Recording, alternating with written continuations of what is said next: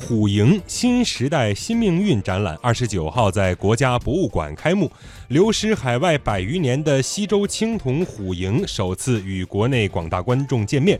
根据专家的研究鉴定，虎营是西周晚期文物，具有重要的历史、科学和艺术价值。虎营原为清宫旧藏，一八六零年被英国军官哈利·埃文斯劫掠后，由其家族收藏。在各方共同努力下，二零一八年虎营被成功追索返还祖国。根据介绍，本次展览是中国国家博物馆鲜有的以单一文物为主题的展览，全景式展现了虎营本身的器物特点和流传历史。本展览面向观众免费开放，预计展期为一个月。